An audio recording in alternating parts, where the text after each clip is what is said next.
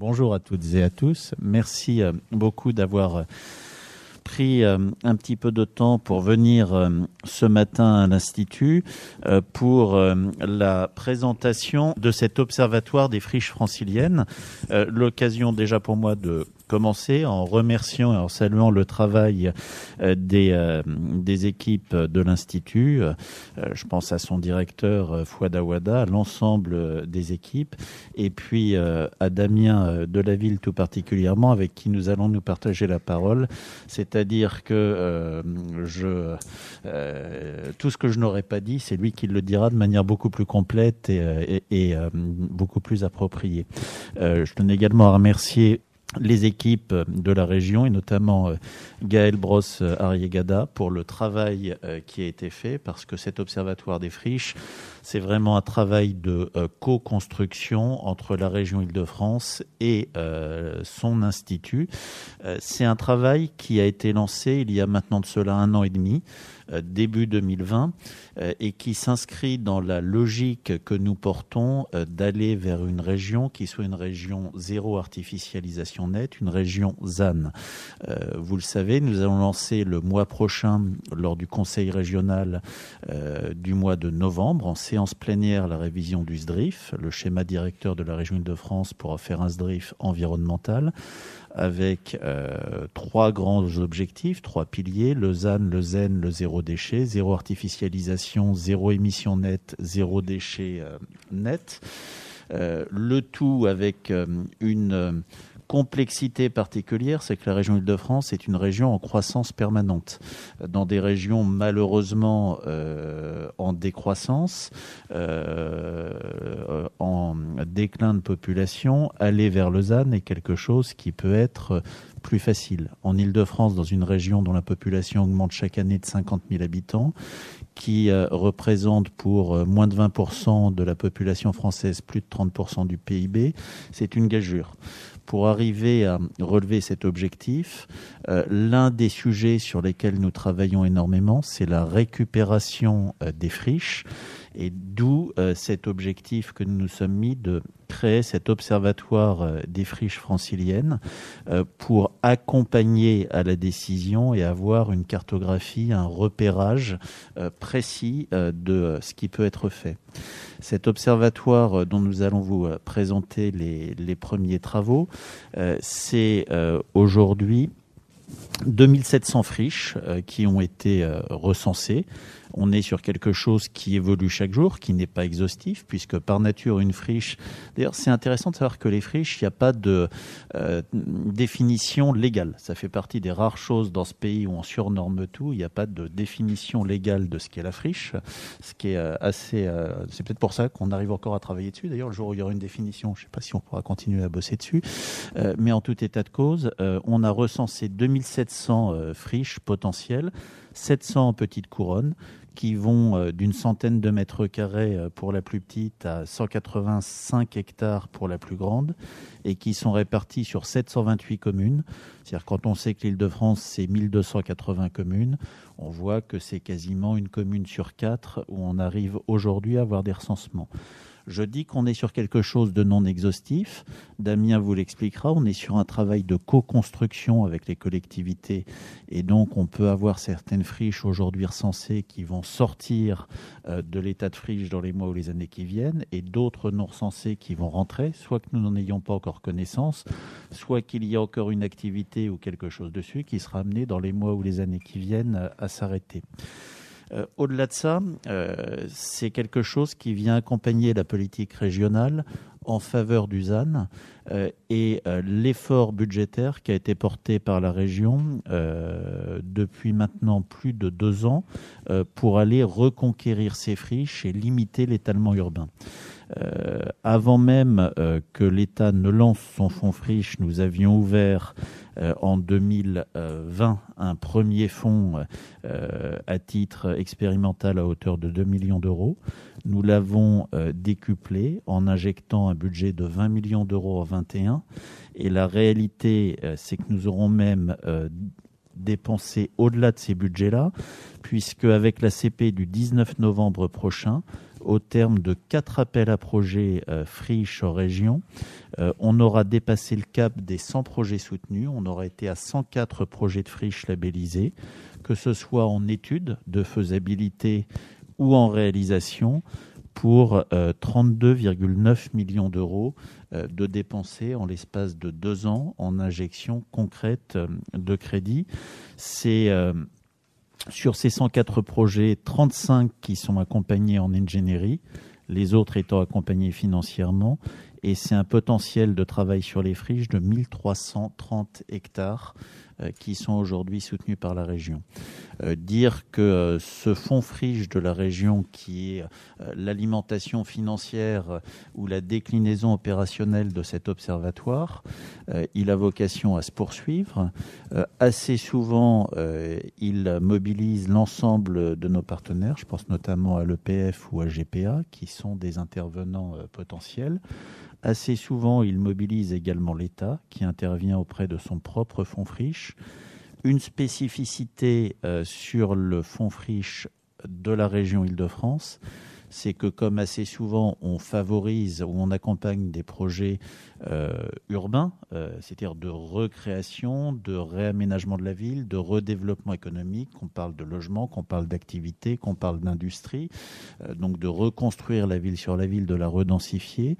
Mais nous accompagnons aussi ce qui est vraiment la spécificité régionale, des projets de renaturation, parce que c'est aussi en secteur de ville extrêmement dense la possibilité d'aller travailler pour renaturer la ville, redonner des îlots de chaleur et aller recompenser euh, des euh, travaux sur des espaces artificialisés.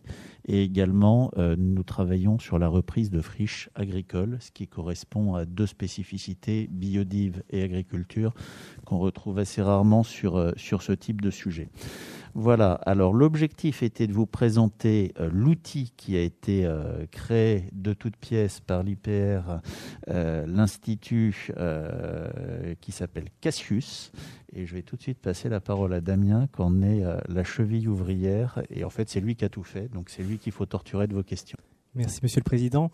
Donc peut-être avant pour me présenter, donc Damien Delaville, je suis urbaniste à, l'Institut Paris-Région depuis maintenant un peu plus de trois ans. Et donc j'ai euh, été en charge de la constitution de l'observatoire sur, euh, sur les friches. Je vais vous présenter aujourd'hui les, les premiers euh, travaux et résultats et le point d'étape sur où on en est et où on ira dans les prochains mois et prochaines années. Donc tout d'abord, comme l'a rappelé Monsieur le Président, sur les friches, la définition est encore aujourd'hui assez floue et en fonction des acteurs que l'on va interpeller, leur, leur préhension d'un site ou la façon dont elles vont considérer un site pour être en friche ou non, c'est vraiment une notion qui est assez variable. Et aujourd'hui, on n'a pas encore de définition vraiment euh, légale, puisque la loi climat et résilience devrait bientôt euh, faire une définition euh, officielle, hein, mais plusieurs définitions.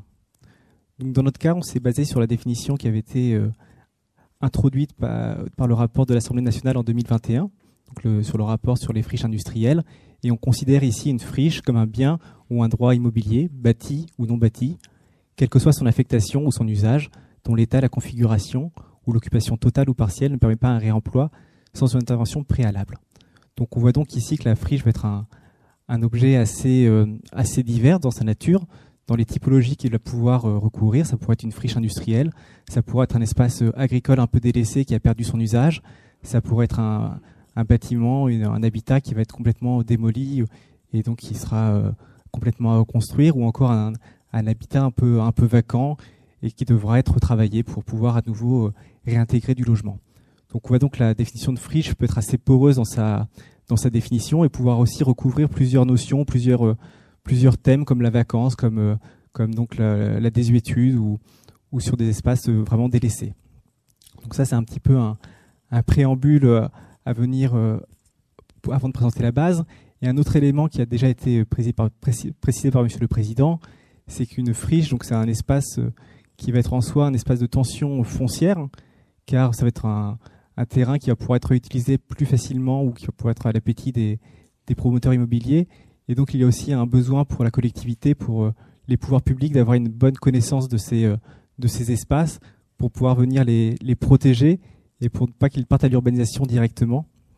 Donc les intégrer dans un futur euh, développement souhaité de, la région et donc, dans le cas de l'observatoire, la pierre angulaire était aussi de, vouloir avoir une connaissance fine de ces, friches pour pouvoir développer la politique donc zéro artificialisation nette, donc, donc ZAN de la région, et intégrer ces espaces dans le futur SDRIF E, donc SDRIF environnemental de, la région. Donc l'objectif, c'est de, de voir comment ces espaces peuvent servir à la fois d'espaces de, reconstruction, de densification dans le cadre du, du futur SDRIF, mais également potentiellement d'espaces de renaturation pour arriver au, aux ânes. Donc, comme l'a rappelé euh, Monsieur le Président, donc la base a été commencée en, en 2020, a été finalisée à la fin de, l'année. Donc, euh, c'est un travail mené assez, euh, rapidement et à, tambour battant pour pouvoir le, réaliser. Et d'ores et déjà, une première mise à jour a été réalisée entre cette livraison, donc euh, fin d'année 2020 et, aujourd'hui.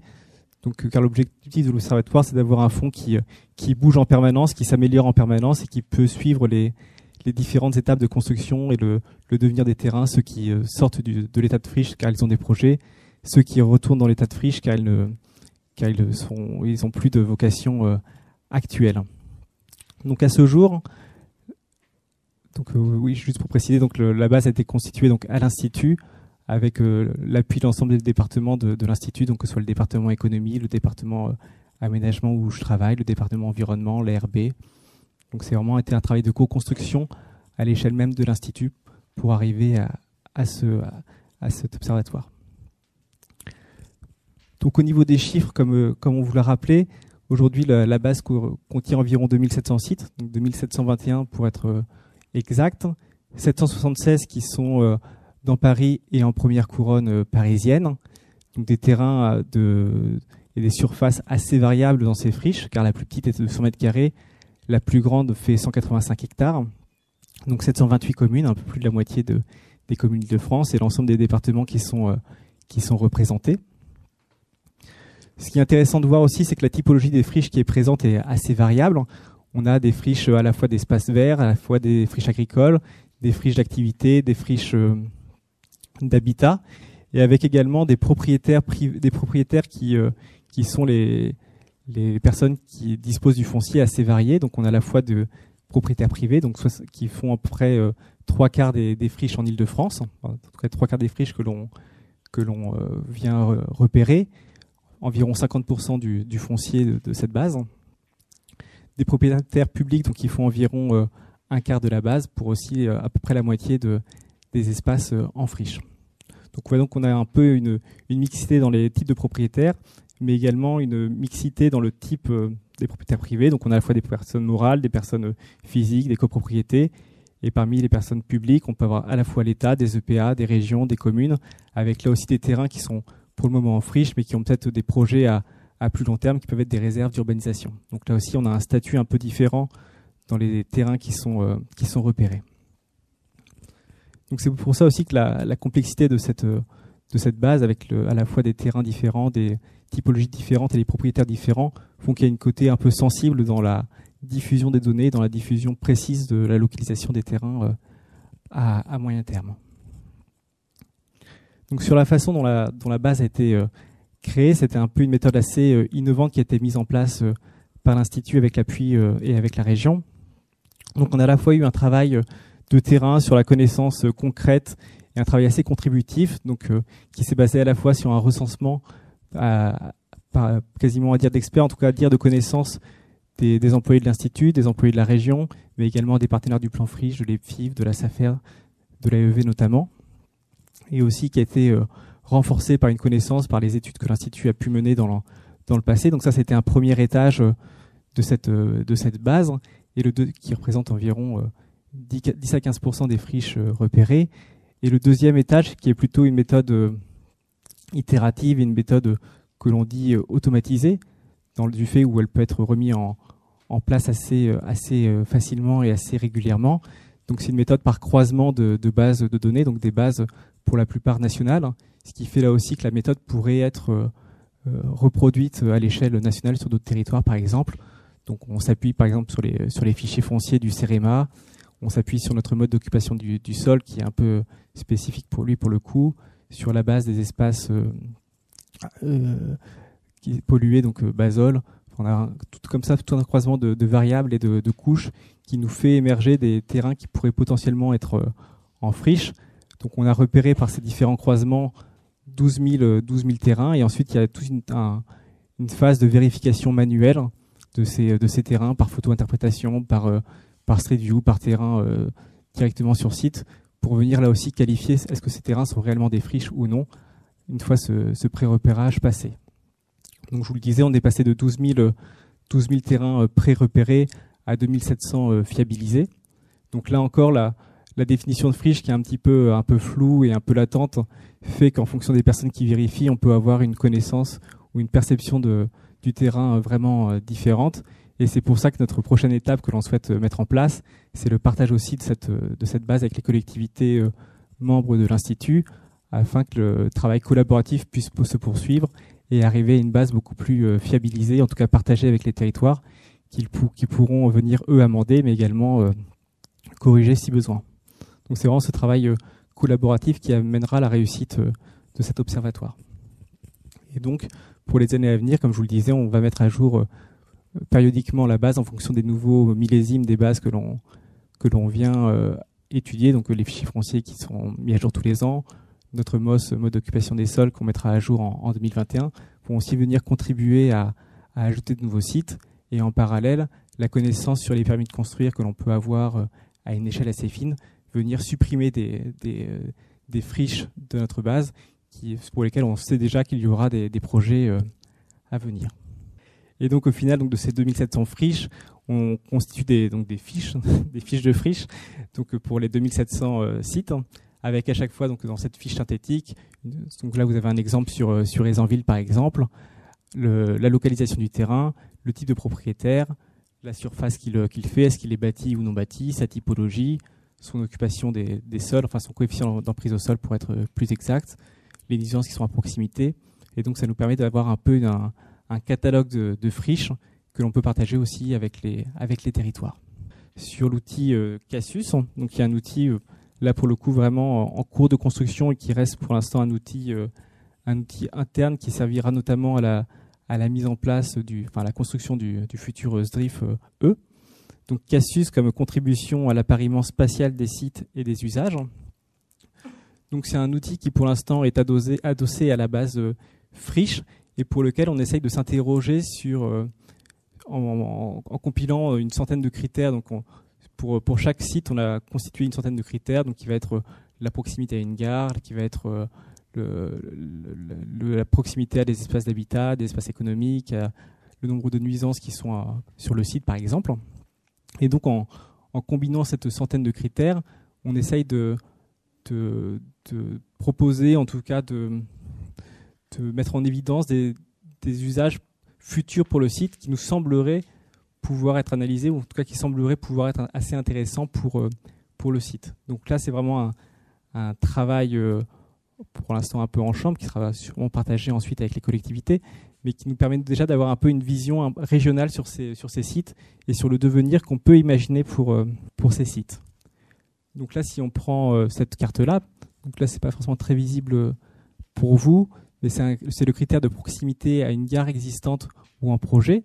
Donc sur la carte, vous avez euh, toutes les friches de la base qui sont ici représentées, avec deux, gradients. Donc un gradient de taille de rond. Donc plus le, rond est grand, plus la friche est de taille assez importante, et plus la couleur est foncée, plus la friche est à proximité d'une gare existante ou en projet. Donc c'est un critère qui pris individuellement peut sembler assez, euh, assez inutile ou peu, intéressant, mais une fois qu'il est croisé, ça peut nous interroger sur, euh, sur donc la vocation ou sur l'usage préférentiel ou potentiel qu'on pourrait amener à, à, ce site. Par exemple, si on cherche la construction euh, de secteurs d'habitat ou de secteurs bien desservis, enfin un usage qui serait bien desservi, on peut se dire qu'une friche près d'une gare, c'est peut-être plus intéressant qu'une friche loin d'une gare pour aller vers de la durabilité. C'est un peu pareil pour ce deuxième critère que je vous présente, qui est ici un critère euh, qu'on appelait environnement urbain marchable et qui en fait correspond plutôt à, un critère d'aménité, de densité lié à des, euh, à des équipements et des services qui pourraient amener à la marchabilité. Donc là encore, au niveau de la représentation, on a euh, deux, gradients. Donc la taille du rond qui est la taille de la friche, ça, ça ne change pas. Et le deuxième, la couleur. Plus on a une couleur foncée, plus la, friche, plus le site est situé dans un, environnement potentiellement marchable, potentiellement dense en équipement, et donc qui là aussi pourrait servir, euh, en tout cas s'insérer dans une programmation logement par exemple. Donc c'est comme ça des, critères qu'on construit au, fur et à mesure. Et donc si on prend le troisième critère qui est ici euh, présenté, c'est pour un, usage qui pourrait nous paraître assez, euh, assez différent. Donc là c'est la proximité de lignes très haute tension, donc 225 ou, ou 400 kilo, kilo, kilo. Donc là, encore, ce critère peut sembler un peu, un peu désuet, mais il est très intéressant pour euh, plusieurs euh, usages. À la fois, par exemple, sur les euh, data centers, on sait qu'il y a besoin d'un grand apport électrique, mais également pour des fermes photovoltaïques ou, tout ce qui peut être agri-photovoltaïque, où là, il y a besoin plutôt de remettre de l'électricité produite dans le, dans le réseau, et donc la proximité de ces lignes très haute tension peut être un plus pour ces usages. Donc là encore, à partir de la carte, on peut voir euh, euh, en fonction de la taille, donc la taille de la friche, et au niveau de la couleur, plus on est foncé, plus le site est proche euh, de ce réseau électrique, et donc plus potentiellement il pourrait être bon pour, cet usage. Donc là, comme je vous le disais, c'est des usages qui sont pris les uns après les autres, mais là où ça devient intéressant, c'est si on les combine, donc c'est-à-dire si on fait une analyse multicritère, on peut voir se dessiner des, des usages préférentiels ou potentiellement préférentiels. Donc là, par exemple, si on continue sur cette euh, idée de data center, donc là, on croise plusieurs variables, enfin plusieurs indicateurs, à la fois ce qui va être la proximité à des lignes très haute tension, mais également euh, la pollution des, sols, par exemple, la proximité, des sites en friche avec un réseau de chaleur euh, local pour pouvoir avoir des transferts, par exemple, énergétiques du data center qui est assez productif en chaleur vers des espaces d'habitation ou des espaces euh, d'activité. Et donc on vient combiner ces différents indicateurs pour avoir là un, indicateur synthétique. Donc il y a un premier tri qui est fait sur la taille de la friche, car on sait que pour un data center, c'est quand même plus, euh, c'est quand même mieux pour l'installer si, le terrain est large et s'il fait plus d'un hectare. Donc euh, on a déjà un premier filtre, et ensuite on vient combiner ces différents indicateurs pour là faire émerger des sites où potentiellement ça pourrait être intéressant. Donc là encore, plus c'est foncé, plus, plus c'est intéressant. Et sachant que là où ça va devenir encore plus euh, bénéfique pour la région et pour la, conception du SDRIF, ça sera de comparer ces, différents usages entre eux, c'est-à-dire la carte avec les usages plutôt habitat, les usages plutôt data center, logistique, etc. Et de voir sur un même site, c'est-à-dire passer de la carte au site, voir sur un même site quels sont les usages possibles et quels sont les usages potentiellement préférentiels. Et donc ça fait très bien la transition, à moins qu'il y ait des questions de votre part, sur euh, donc un, un exemple test sur le site des hein, sur, une friche à Envilles en tout cas, où on est venu tester trois, euh, orientations possibles sur, euh, sur ce site. Donc là, plutôt un usage habitat, donc qui combine à la fois ce que je vous disais tout à l'heure, donc la proximité à une gare, qui combine également l'indicateur de marchabilité, donc les aménités liées au, au, commerce et aux au services, l'accessibilité aux emplois à proximité du site. Donc on a comme ça plusieurs indicateurs qu'on vient croiser entre eux. Et donc on voit que le score est assez, faible pour euh, l'usage habitat sur ce site, car on a uniquement 0,7 sur 3 au niveau du, score. Et donc on peut dire comme ça que, à notre, à notre avis, en tout cas d'après l'outil, ça nous semble peu probable ou peu intéressant de faire de l'habitat à cet endroit-là. Peut-être que d'autres usages seraient euh, à valoriser. Donc si on fait un autre, euh, un autre test, donc sur ce qu'on appelle espace vert, donc qui correspond plutôt à des parcs et jardins, donc construction d'un nouveau parc ou d'un nouveau jardin à Aisanville. Est-ce que le site pourrait être propice ou, pas à cet, euh, à cet environnement? Donc là aussi, on voit que en mixant plusieurs indicateurs, donc la présence d'espaces verts, l'emprise des bâtiments ou encore la, population à proximité qui est carencée en espace vert, ce site est un petit peu mieux que pour l'habitat, pour mais n'est pas totalement satisfaisant pour, euh, pour accepter ou pour euh, être préférentiellement sur, euh, sur de l'espace vert. Et donc si je fais le lien avec la, carte que je, vous ai présentée juste avant, donc sur les data centers, donc là on voit qu'en en compilant donc à la fois la proximité à un réseau électrique, à la fois la taille de la parcelle, à la fois la proximité à un réseau de chaleur en ville, etc., on voit que là la friche devient un peu plus intéressante pour cet usage-là. Donc on a un score de 1,7 sur 3. Donc potentiellement la friche pourrait être mobilisée pour, pour cet euh, usage-là mais peut-être un autre usage qu'on n'a pas encore testé, comme la logistique, comme de l'activité industrielle ou économique. Enfin, d'autres usages seront à, essayer. Et donc, c'est la comparaison de, des usages préférentiels sur un site qui peut nous permettre de nous aiguiller, nous, à, faire des équilibres régionaux et en tout cas à guider les collectivités vers la construction d'un projet à, moyen terme. Bien, merci, beaucoup euh, pour euh, la qualité de la présentation. Donc vraiment un outil d'accompagnement et d'aide à la décision pour les, les, collectivités et les porteurs de projets, d'une part, un outil d'accompagnement pour la révision du SDRIF et sa transformation en SDRIF environnemental, et puis un outil très euh, pratico-pratique euh, dans la réalisation de l'objectif ZAN. Euh, je rappelle juste, pour vous donner un ou deux chiffres, le SDRIF de 2013 prévoyait, autorisait, donner un droit de tirage de 1300 hectares de consommation annuelle de terres naturelles. C'est ce qui était prévu dans, dans le SDRIF de 2013. La réalité de l'Île-de-France aujourd'hui, c'est qu'on est parvenu à descendre à un peu plus de 500 hectares seulement de terres consommé annuellement, c'est-à-dire qu'on a réduit, euh, pas tout à fait d'un facteur 3, mais pas loin, la consommation de terres naturelles qui était prévue euh, dans le cadre du SDRIF de 2013. Euh, quand on sait aujourd'hui qu'on a à l'heure actuelle 4200 hectares de friches recensées, mais potentiellement euh, plus, c'est l'équivalent de plus de 8 années de consommation euh, d'espace francilien qui peut être réutilisé, euh, qui peut faire l'objet d'usage de friches plutôt que d'étalement urbain ou de solutions autres ou alternatives. Donc on voit que le travail sur les friches représente, quand on réfléchit à l'île de France de 2040, c'est-à-dire la région dans les 20 ans qui viennent, un enjeu majeur. On en a d'autres sur des transformations de bâtis existants, mais l'usage des friches est un outil pour nous et un enjeu majeur. Donc pour l'instant, ce qui, ce qui ressort de, la base, c'est que presque 40% des, espaces repérés sont, des espaces verts, donc en, nombre, ça fait environ 30% en, surface. Et c'est vrai que le, gisement euh, espace vert euh, urbain, qui correspond à la plupart à des, des lisières de forêt, à des, un peu à des dents creuses dans des zones d'activité ou dans des, espaces euh, d'habitat individuel sont les, sont les plus présents. C'est vrai que c'est un peu, c'est un peu surprenant. C'est parce qu'on pensait euh, en amont qu'ils pourraient être euh, présents dans la base. Mais ils peuvent avoir un, retravail si jamais on souhaite les, les intégrer dans un, projet urbain pour venir euh, reconstruire du logement ou de l'activité. Donc on passera de, de ce statut d'espace vert un peu, un peu, un peu délaissé avec la végétation qui est, qui est, qui est, qui est, devenue anarchique dessus. Donc soit il y a un retravail pour pour, pour, faire, euh, pour les changer d'usage, donc il y a un retravail nécessaire. Soit c'est un travail de pérennisation pour, euh, pour valoriser cette, euh, cette biodiversité qui peut être présente aussi sur, dans ces espaces. Il y a un travail dans ce cas-là de changement de, de propriétaire ou de pérennisation de cet usage informel qui est nécessaire pour le, la sortie du statut de friche et pour en faire un espace vert ouvert qui soit plus, plus présent. Sur le plan friche régional, nous prévoyons également de financer de la renaturation ou de la reconquête de friches agricoles.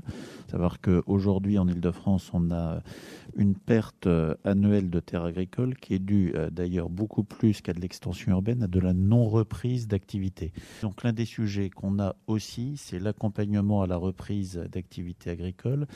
La deuxième chose, c'est qu'on a, pour prendre un exemple très précis, euh, des, euh, des sujets qui vont être mixtes. On a actuellement, euh, en toute petite couronne, un site de 16 hectares, qui est une ancienne industrie qui est en phase de travaux pour recréer de l'activité et du bureau sur ces 16 hectares, il y avait 3 hectares considérés comme non artificialisés, mais concrètement qui étaient des espaces euh, complètement inutilisés au milieu d'un tissu industriel servant de euh, dépôt, d'entreposage, euh, donc potentiellement totalement inutilisés. Sur ces 16 hectares, la réalité, c'est qu'après réaménagement et densification de, la parcelle, 6 hectares, 5 à 6 hectares uniquement seront artificialisés, donc ça permet d'avoir une opération globale de de, désimperméabilisation euh, dans le cadre d'un aménagement qui est porté, avec 3 hectares qui étaient complètement en milieu dense, en, en euh, inaccessible et impraticable, et où là il y a une partie de parc qui est ouvert. Donc c'est aussi rendre la possibilité au cas de cet aménagement précis, euh, aux franciliens de pouvoir y aller. Dans d'autres cas, ça va être de le rendre à l'agriculture. Dans d'autres cas encore, ça va être de le rendre à des zones de protection de la biodiversité. C'est-à-dire qu'ils ne sont pas forcément euh, totalement utilisables par des particuliers, ce qui est le cas quand on parle de, zones de protection de la biodiversité.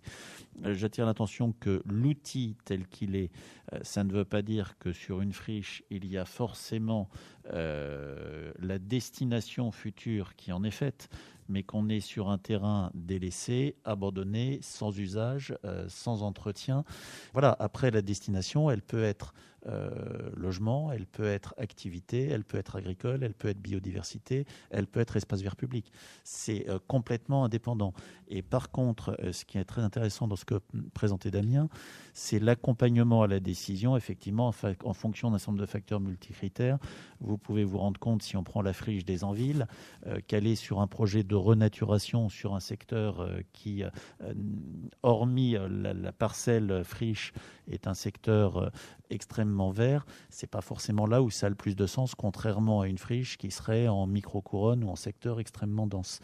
Euh, l'autre chose pour parler des, points un peu marquants euh, sortis euh, de cette étude pour moi, c'est qu'à l'heure actuelle, on a recensé sur les 2700 friches 700 en petite couronne, c'est-à-dire en secteur extrêmement dense, c'est-à-dire qu'on a plus du quart des friches qui sont sur la zone francilienne dense, qui est la zone où à la fois on a besoin de gagner de la renaturation en ville et à la fois où on a des questions euh, d'accompagnement à la densification, ce qui est notamment le cas quand on parle des 68 gares du Grand Paris Express, qui sont quand même, euh, à quelques exceptions près, euh, sur cette, partie extrêmement dense de l'île de France.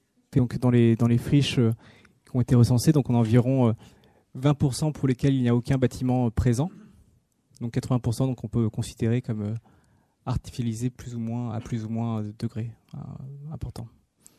Donc sachant qu'on a des, ratios, donc euh, il y a environ 1000 friches sur, sur les, donc les, 4000, sur les 2000 qui ont un petit bâtiment, donc un, CES qu'on va dire entre, entre 0 et 20%, donc un, coefficient d'emprise au sol, donc c'est-à-dire que le bâtiment prend, prend moins d'un cinquième de la parcelle.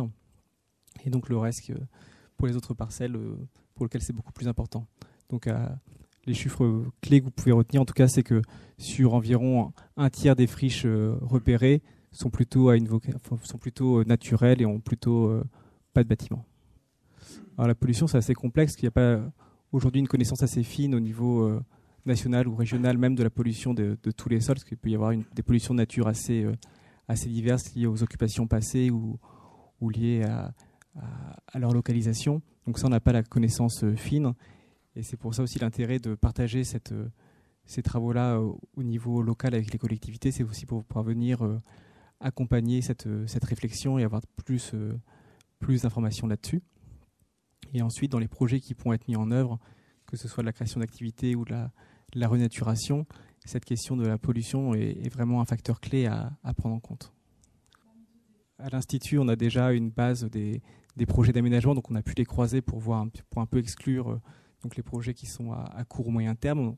On, a gardé les projets plus lointains en disant qu'il y avait aussi une incertitude dans la réalisation du projet, donc euh, que jusqu'à maintenant le, site restait en, friche.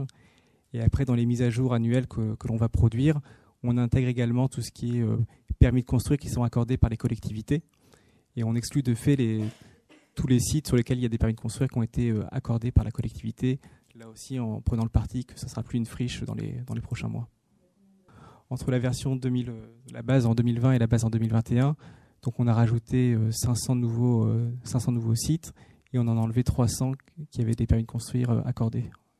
Donc c'est-à-dire qu'il y a aussi, c'est aussi une, des, terrains qui sont assez, assez volatiles et qui évoluent assez, assez, assez vite pour certains.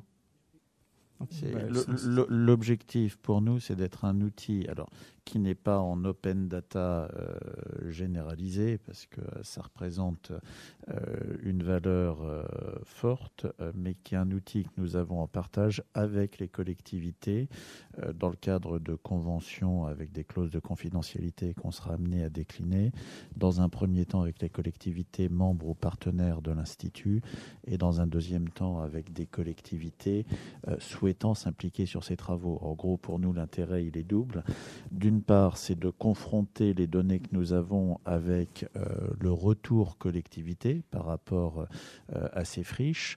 Et d'autre part, c'est d'avoir en schéma ascendant le retour collectivité, de, je sais pas, euh, telle communauté d'agglomération ou telle commune qui nous dirait euh, telle friche, oui, mais on en a potentiellement une autre à tel endroit euh, qui s'est qui va se créer parce qu'on a une cessation d'activité. donc c'est vraiment d'avoir cet échange. Et l'objectif, c'est un outil à destination des collectivités, mais on sera amené à conventionner collectivité par collectivité pour fournir nos données et avoir ces échanges. Oui.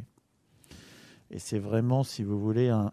enfin, on est sur quelque chose qui est mouvant en permanence. Au même titre qu'on a des friches qui rentrent et qui sortent, euh, on a cette logique d'échange avec les collectivités qu'on veut porter.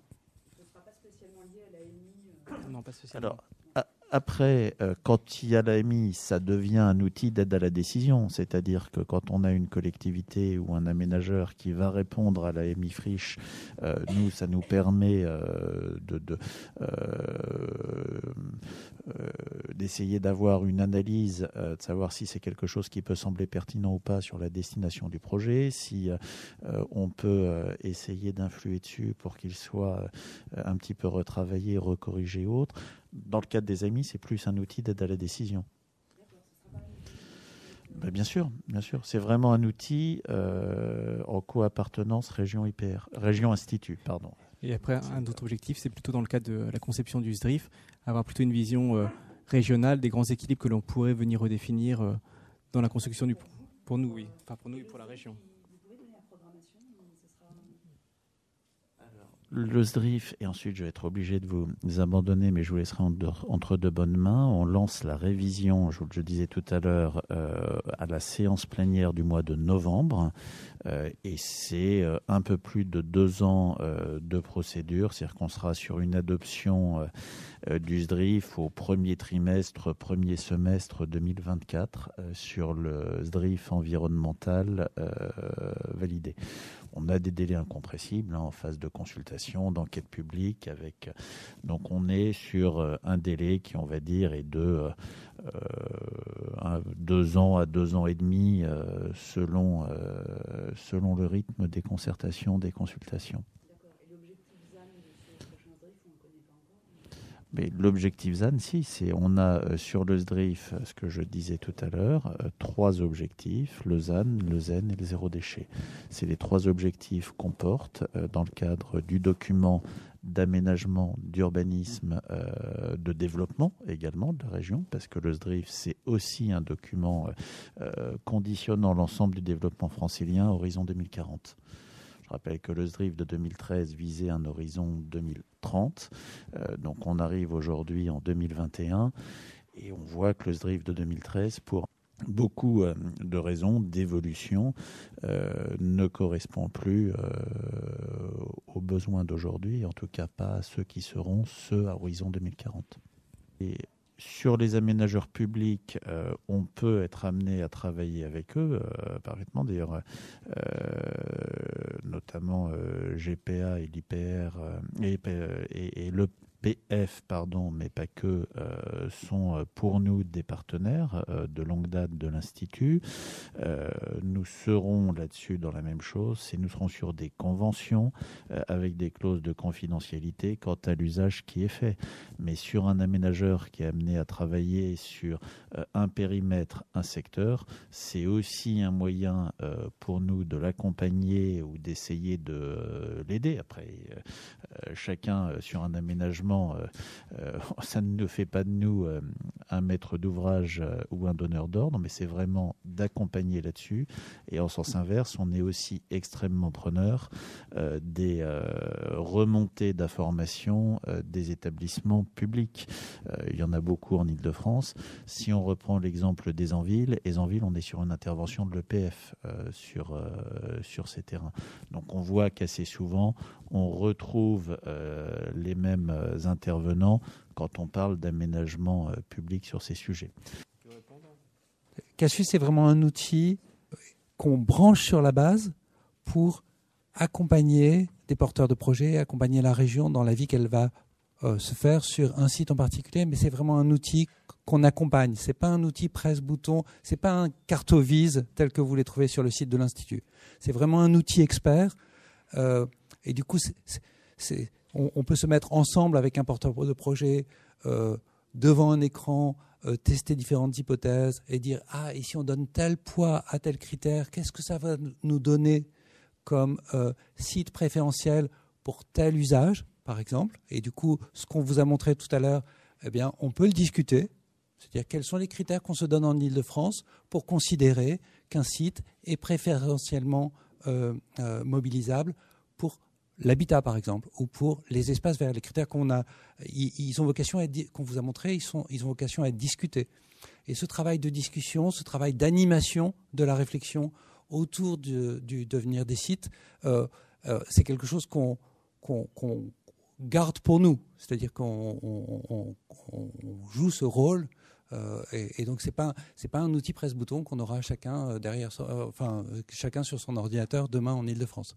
Ce qui fait une différence avec la base elle-même, la base sur laquelle l'outil se, branche, qui, elle, sera dans le, dans les, sous les conditions qu'a évoquées tout à l'heure euh, euh, Monsieur le Président, euh, elle, elle sera mise à disposition. Mais l'outil Casus d'interrogation de cette base spécifiquement avec des critères et avec au final de l'analyse multicritère, ça c'est vraiment un, travail d'animation qu'on fera nous. Je ne sais pas si je suis très clair. il y avait vraiment deux temps dans la présentation. La présentation de la base, puis la présentation de l'outil qui vient se brancher sur cette base pour la faire parler un peu mieux, même si elle parle déjà très bien avec les fiches que vous présentez, notamment euh, euh, Damien tout à l'heure. Il y a les critères de base que vous a présenté Damien, euh, proximité à une gare, présomption de pollution des, sols, etc. Donc tout ça, c'est des critères qu'on va renseigner pour toutes les friches, et là il y en a une centaine. Et cette centaine de critères-là, on va les piocher dedans pour éclairer l'intérêt à mobiliser un site particulier ou l'ensemble des sites pour un usage donné. Et donc, euh, bah, typiquement, quand on vous a parlé de, data center, bah, on a regardé euh, euh, le, raccordement au, réseau électrique, mais aussi la présence déjà d'un effet d'îlot de chaleur urbain qu'un data center ne devrait pas. donc, dans les, secteurs où il fait déjà très chaud en période de canicule, on va peut-être éviter de venir ajouter des data centers, d'autant que souvent il y en a déjà. Hein. Euh, donc ça, c'est un critère qu'on va intégrer. On va intégrer, euh, toujours question de chaleur, mais cette fois du côté des réseaux de chaleur, ce que, ce que vous présentez Damien, c'est-à-dire le, le, fait qu'on peut se brancher sur des réseaux de chaleur pour, le cas échéant, réutiliser la chaleur produite par le data center pour chauffer des logements. Et donc ça, c'est on va mobiliser ce critère-là. On va dire, ah ben tiens, par exemple, là, je suis dans un environnement particulièrement dégradé, euh, et le data center, ce qui est le cas dans certains pays, par exemple aux Pays-Bas, on a, on a envisagé euh, ce rôle-là pour les data centers. On a, le data center, il peut aider à changer l'image d'un secteur particulièrement dégradé parfois, quand on a euh, des lignes à haute tension, beaucoup de pollution de l'air, beaucoup de bruit, etc. Ben, on apporte une des fonctions du data center, ça va être de donner une image de modernité, etc. et de faire muter l'ensemble d'une zone vers un petit écosystème euh, euh, économique qui va changer euh, le, visage de la zone en question, par exemple. Donc on va pouvoir avoir... Et tout ça, c'est des choses, pour répondre encore à votre question tout à l'heure, c'est des choses qui se discutent.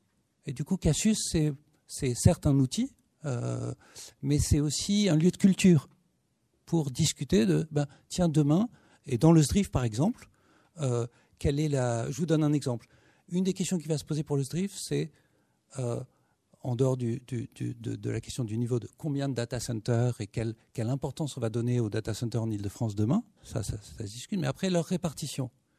Et est-ce qu'on a envie de créer des clusters de data centers ou est-ce qu'on a au contraire envie d'éviter cet effet de concentration qui a des effets bénéfiques parfois, mais qui peut avoir des effets négatifs, et plutôt de disperser les data centers Eh bien, dans les critères qu'on va se donner, on a prévu un critère, par exemple, qui est nombre de data centers à proximité du site. Et si vous dites je veux euh, concentrer au maximum mes data centers dans des clusters, ben les friches qui sont à proximité de data centers, vous allez leur ajouter des points au titre de ce critère proximité euh, de, data center. Vous me suivez?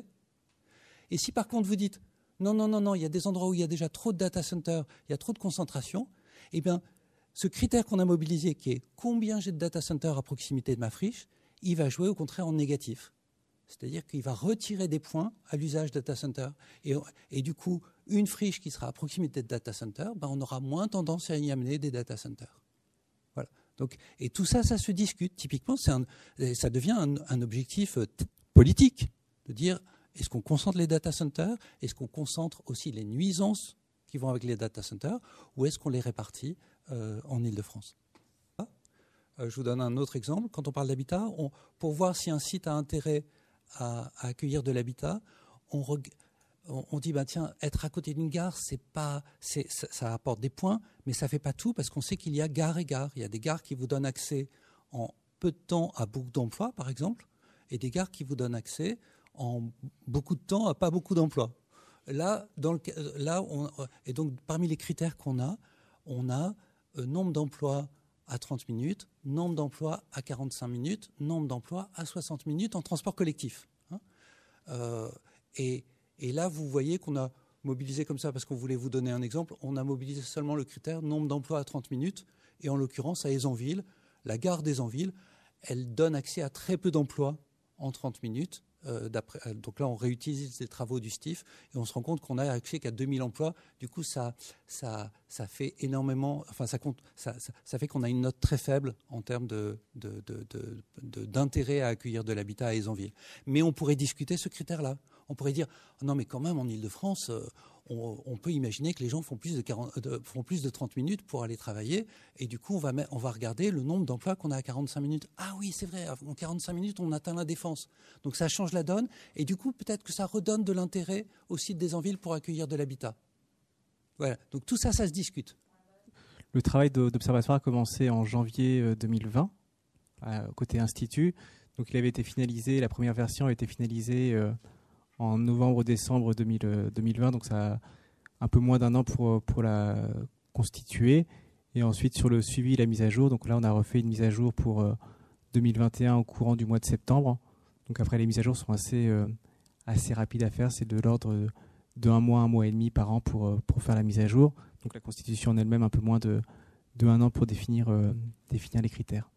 Et donc ensuite le travail qui sera le plus, le plus important et sûrement le plus chronophage, ce sera le travail de partage avec les collectivités, de, de remonter depuis le terrain et, de, vraiment du, partage de, de, la base pour, pour vérifier, euh, acter ou amender euh, localement avec les collectivités.